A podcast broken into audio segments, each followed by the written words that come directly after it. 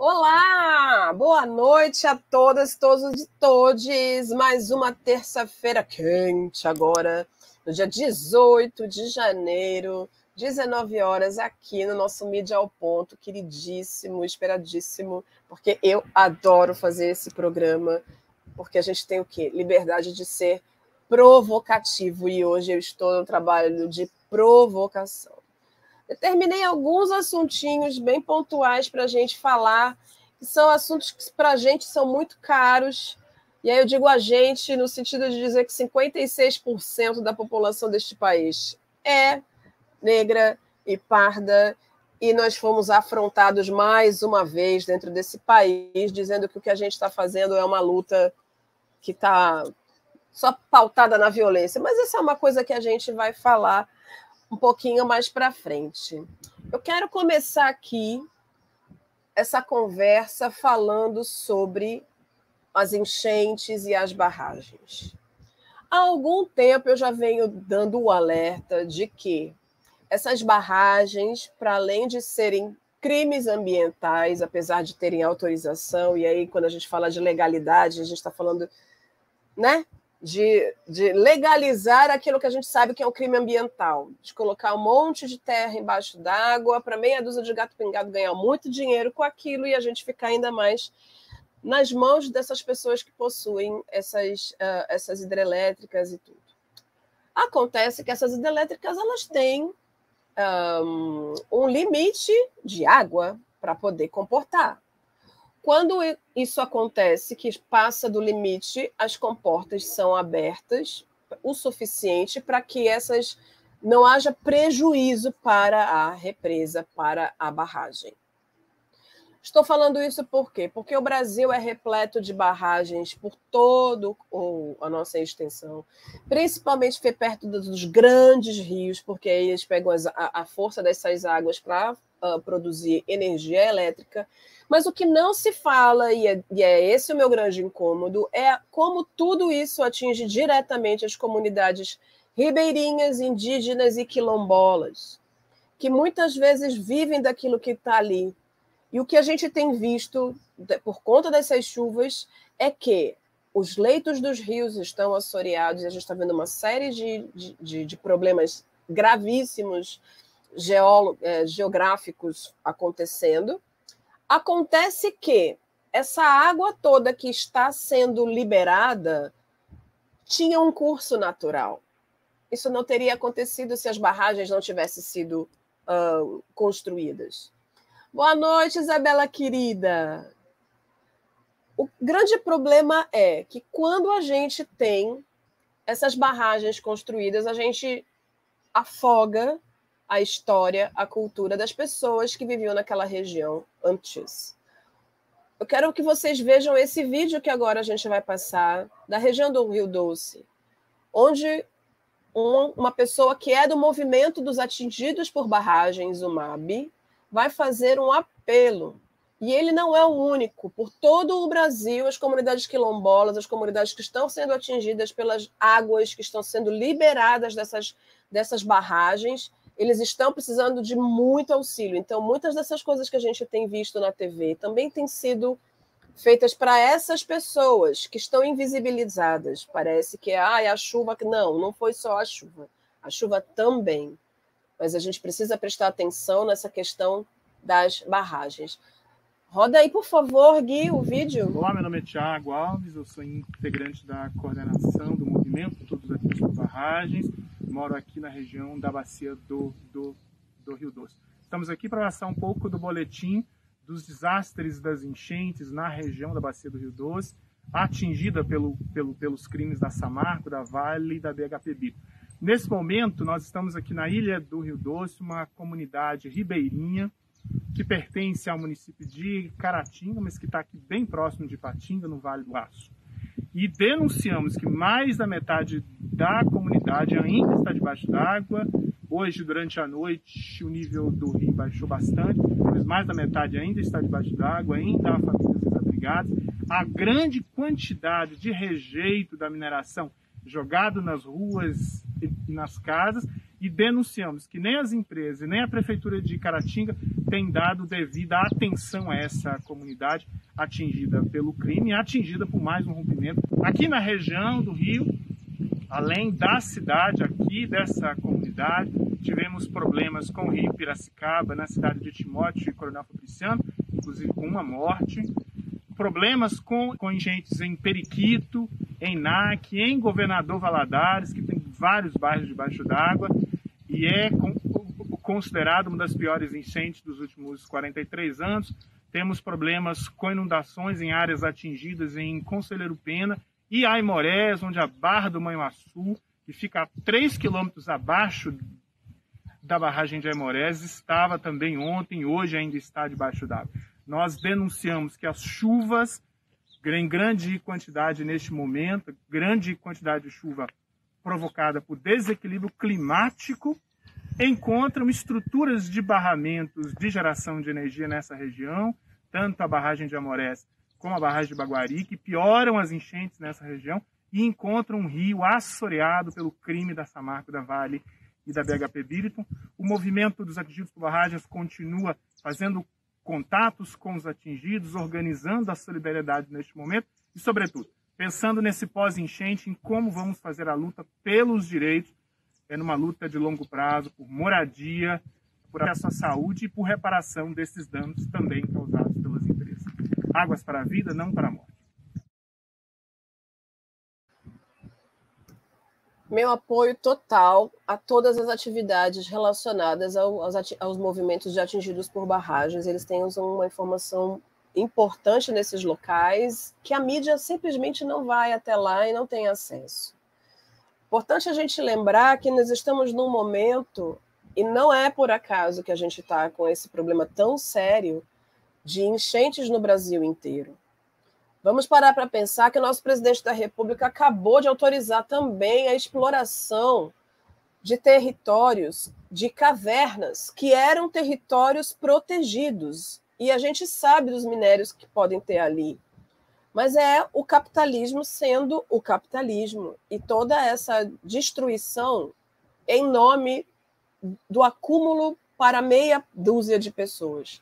A gente também tem visto, apareceram algumas pesquisas mostrando que a cada 23 horas nasce um novo bilionário.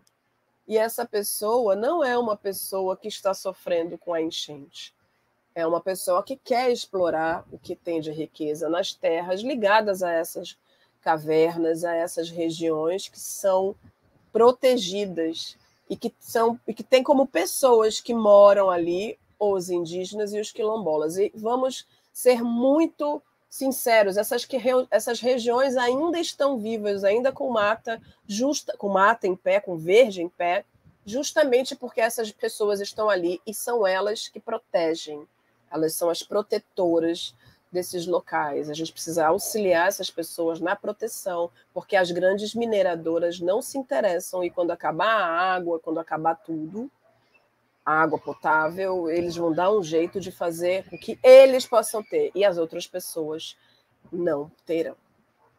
Queria também fazer uma outra observação, já que a gente está fazendo. Hoje, eu estou de verdade trabalhando na crítica à mídia hegemônica, que é a, o nascimento de agências de notícias relacionadas com comunidades que a mídia faz o favor de uh, esquecer que existem ou de trazer sempre fatos uh, estereotipados.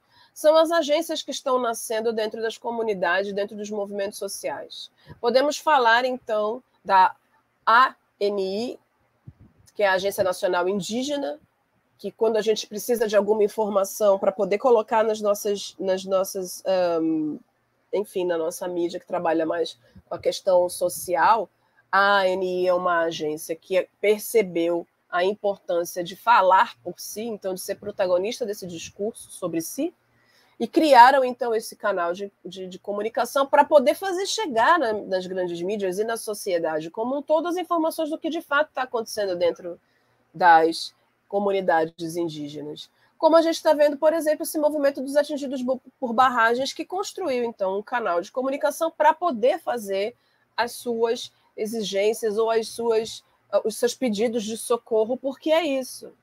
Pensando que temos mais de 3 mil comunidades quilombolas já registradas no nosso país, essas pessoas estão sendo vistas de alguma forma através dessas agências. Então, é muito importante que nós, que temos alguma uh, afinidade com os movimentos sociais, que a gente dê, então, muita voz a essas agências e que a gente comece a buscar nesses locais, então, as nossas fontes de informação, para de alguma forma a gente fazer com que essa voz que é silenciada e invisibilizada, sistematicamente ela possa, então, fazer parte efetivamente de uma agenda e que ela tenha voz dentro desses, desses espaços de mídia, tá? Bom, eu quero agora falar de um assunto um pouquinho mais espinhoso. Mas antes disso, de falar do assunto espinhoso, Gui, você pode colocar meu querido Malcolm X para conversar com a galera só um pouquinho? Do you hate all white people? I don't think it's a fair question. Uh, my edit, the white, my edit, the white man doesn't even come into my attitude. Uh, he, Mr. Muhammad teaches us to love our own kind and let the white man take care of himself. For a white man today, sir, after uh, kidnapping millions of black people from Africa, stripping them of all human characteristics and relegating them to the role of chattel or cattle or animals, commodity, merchandise that could be bought and sold at will. Uh, and then a hundred years since the Emancipation Proclamation, using every type of deceptive method to further us into slavery, uh, called second-class citizenship, I think that it would take a whole lot of nerve for white people today to ask Negroes, do they hate them?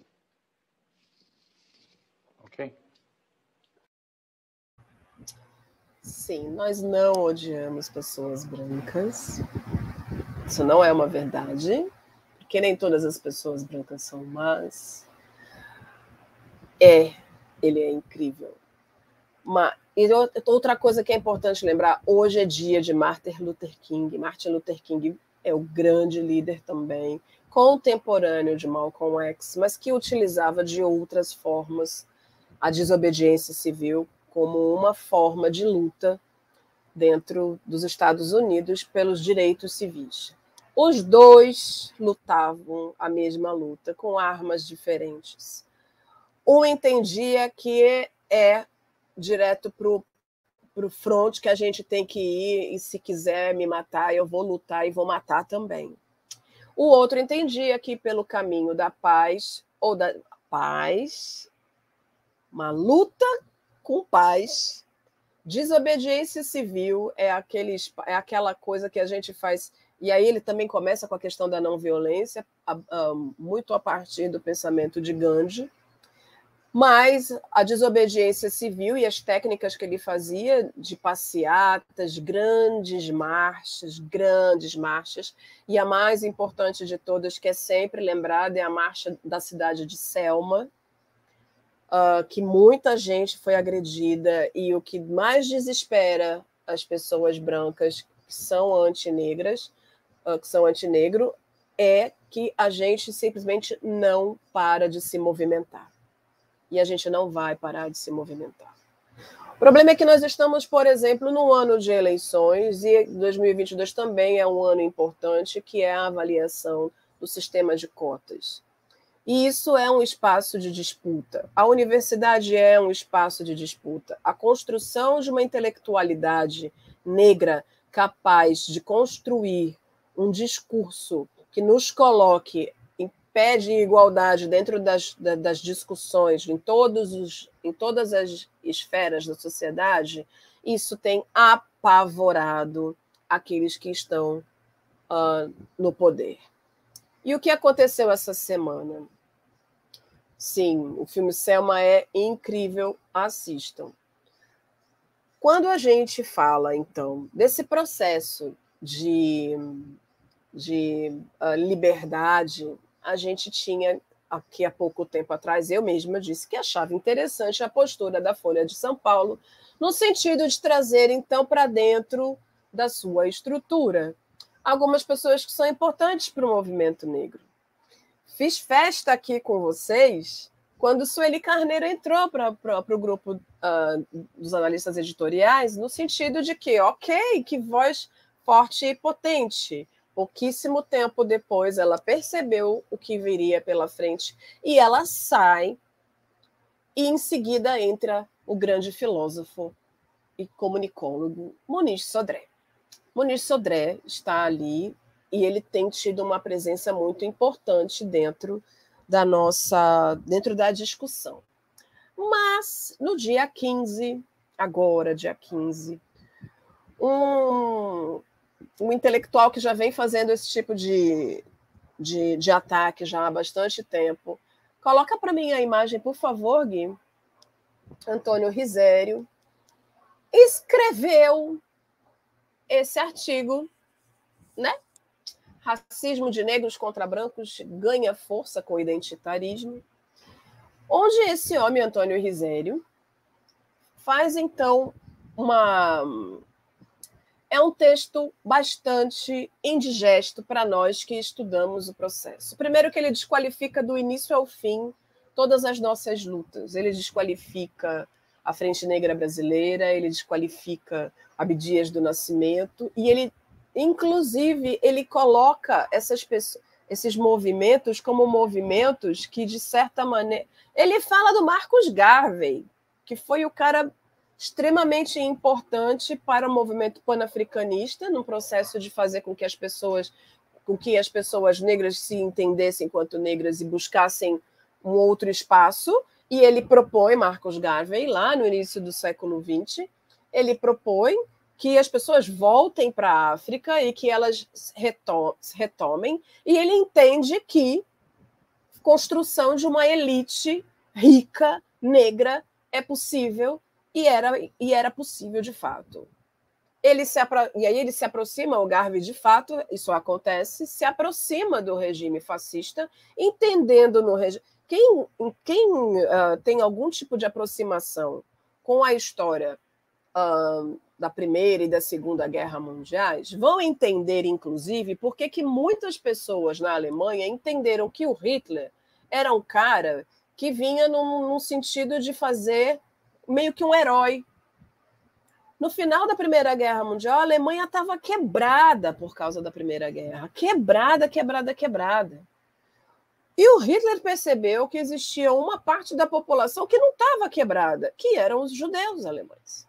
E aí ele começou a fazer uma luta é, tentando fazer com que as pessoas percebessem, buscando, na verdade, não tentando, mas buscando fazer as pessoas entenderem que aquele povo, por causa daquela religião, e que eles não eram oriundos daquela terra de fato, que aquele era um povo invasor, e que os povos invasores iam sempre fazer isso.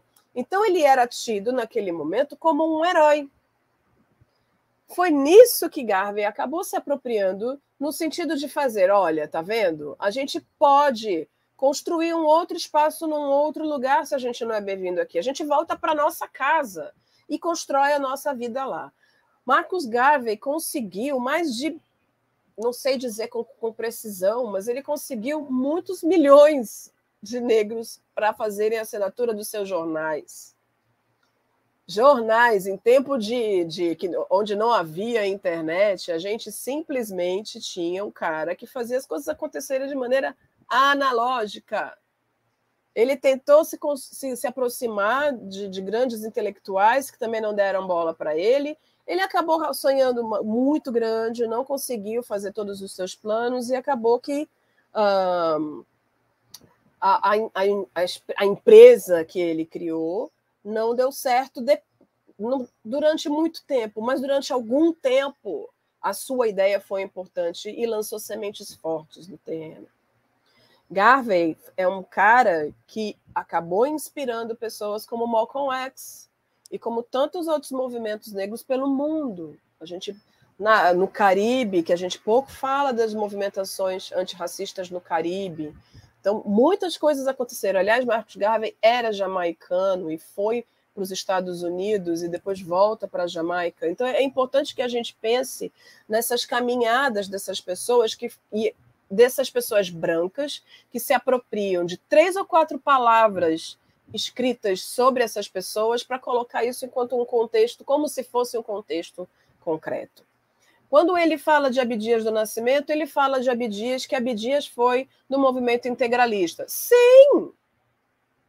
O Abdias diz que foi. Quem lê o texto de Abdias, ele não faz faz parte da vida dele, faz parte da formação dele, faz parte de quem ele era naquele momento e de uma busca de pertencer a um país que só queria que ele morresse de alguma forma. Então, ele sim fez parte do movimento integralista, mas quando ele percebeu que aquele movimento integralista não, não o abraçava, ele saiu. E aí ele foi procurar outros caminhos. Abdias do Nascimento é uma das nossas grandes estrelas do movimento negro no Brasil. E ele, este Antônio Risério, vai lá para tentar desconstruir na cabeça dos desavisados a importância do Abdias do Nascimento dentro desse processo. E aí ele continua falando sobre essa questão do identitarismo, de que, na verdade, se a gente se fortalece enquanto povo negro, a gente está colocando alguém em risco. E aí, vou aqui dizer, eu, Eliane, jornalista doutoranda da USP, Risério está é com medo, minha gente. Risério está com muito medo. Porque o que ele queria naquele texto era acordar as pessoas brancas, acordar a branquitude para o perigo de que nós, estando dentro da academia e uma universidade, por exemplo, como a Universidade de São Paulo, que isso é um perigo para eles, que estão ali, mas que vão ter que nos aturar, porque nós estamos nos preparando para também tomar conta desses espaços. E é esse o grande pavor, é esse o grande medo. Aquele texto, esse texto especificamente, é um chamado à branquitude para uma reação violenta contra nós, ainda mais violenta. E também faz com que, se as pessoas negras revidarem da forma com que Malcolm X diz que tem que ser revidada, que então nós estamos entrando naquilo que a gente já diz, desde, que eles dizem para a gente, que é da, da, questão da raiva, que somos todos raivosos. Eu queria entender por que, que ele realmente acredita que é possível permanecer morrendo em silêncio ver o nosso morrendo e permanecer quieto, morrer de fome e não procurar um espaço melhor para poder estudar e trabalhar e ter uma condição de vida um pouco melhor.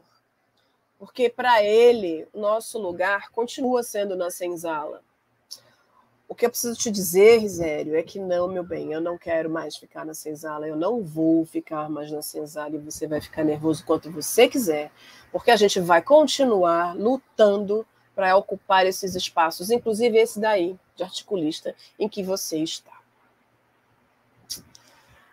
Ai, minha gente brasileira, é isso. Agora, para ajudar quem acreditou no Risério, eu quero dar a minha dica de leitura. Já diria, fogo nos. É isso, Jonga. Jonga, querido. Que nem me conhece, mas me conhecer ainda um dia. Dica de leitura, gente. Para ajudar essa galera que está achando que o que o Risério está dizendo é verdade, aí eu vou fazer uma ajuda para a galera que acreditou nele e vou trazer aqui três textos que são muito importantes para a leitura, para a gente entender esse processo de construção desse racismo que nós vivemos no Brasil. Então, Clóvis Moura escreveu Dialética Radical do Brasil Negro. E aí, quando ele fala de dialética, ele está dizendo é o mundo branco e o mundo negro conversando dentro deste Brasil que é negro. E é radical porque nós não estamos mais dispostos a simplesmente aceitar aquilo que vem do outro. Lembrando que Clóvis Moura foi um dos intelectuais muito importantes no processo da década de 50, quando se desenvolvia aqui no Brasil uma pesquisa para entender a, integração do negro na sociedade brasileira.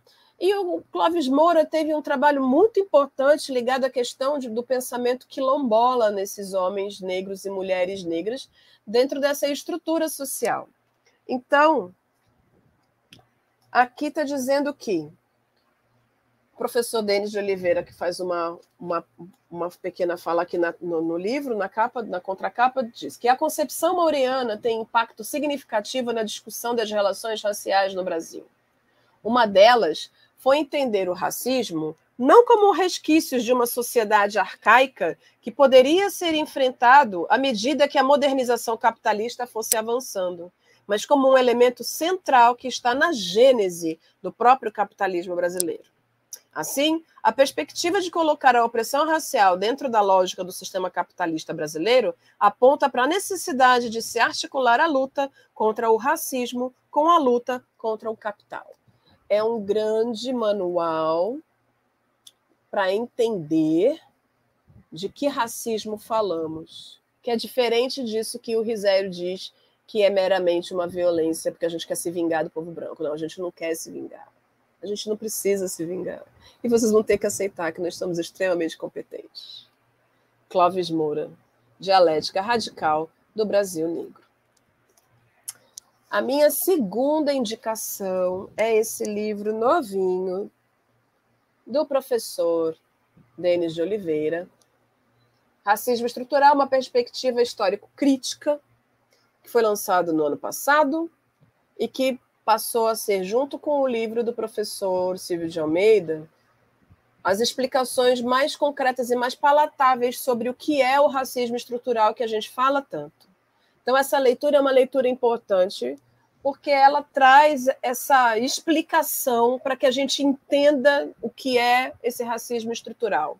O professor Fábio Nogueira, que é doutor em ciências sociais, ele diz o seguinte sobre o livro do professor Denis. Denis traz a lume não apenas diálogos e disputas intelectuais e políticas no interior do ativismo negro, quando do diálogo do, entre o conceito de quilombismo de, de Abdias do Nascimento e de quilombagem de Clóvis Moura, mas o quilombo sempre no centro. Inclusive Beatriz Nascimento, que também estuda quilombo, é citada nessa obra. Mas como a nossa condição de sociedade capitalista dependente atravessa o campo das relações políticas e intelectuais.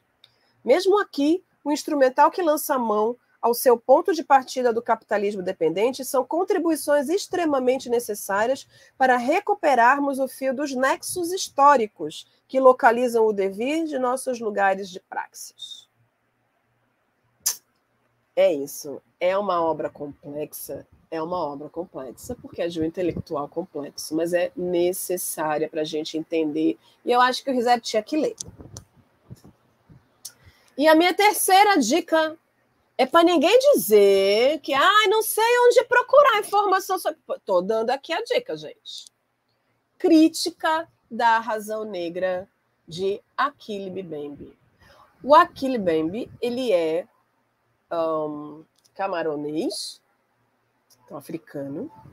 Ele foi aluno de Michel Foucault e é baseado, então, no, no conceito de Michel Foucault de poder, que ele escreve, então, esse livro chamado Crítica da Razão Negra, que é uma provocação também ao, ao livro Crítica da Razão, porque, na verdade, né, a gente tem que dizer, ó, minha razão está aqui, e ela é colocada.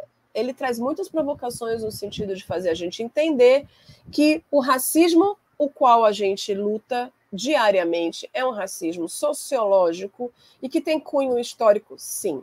Portanto, Bembe, Moura e, e Denis de Oliveira caminham juntos para explicar para quem ainda tiver dúvida do que é que falamos aqui.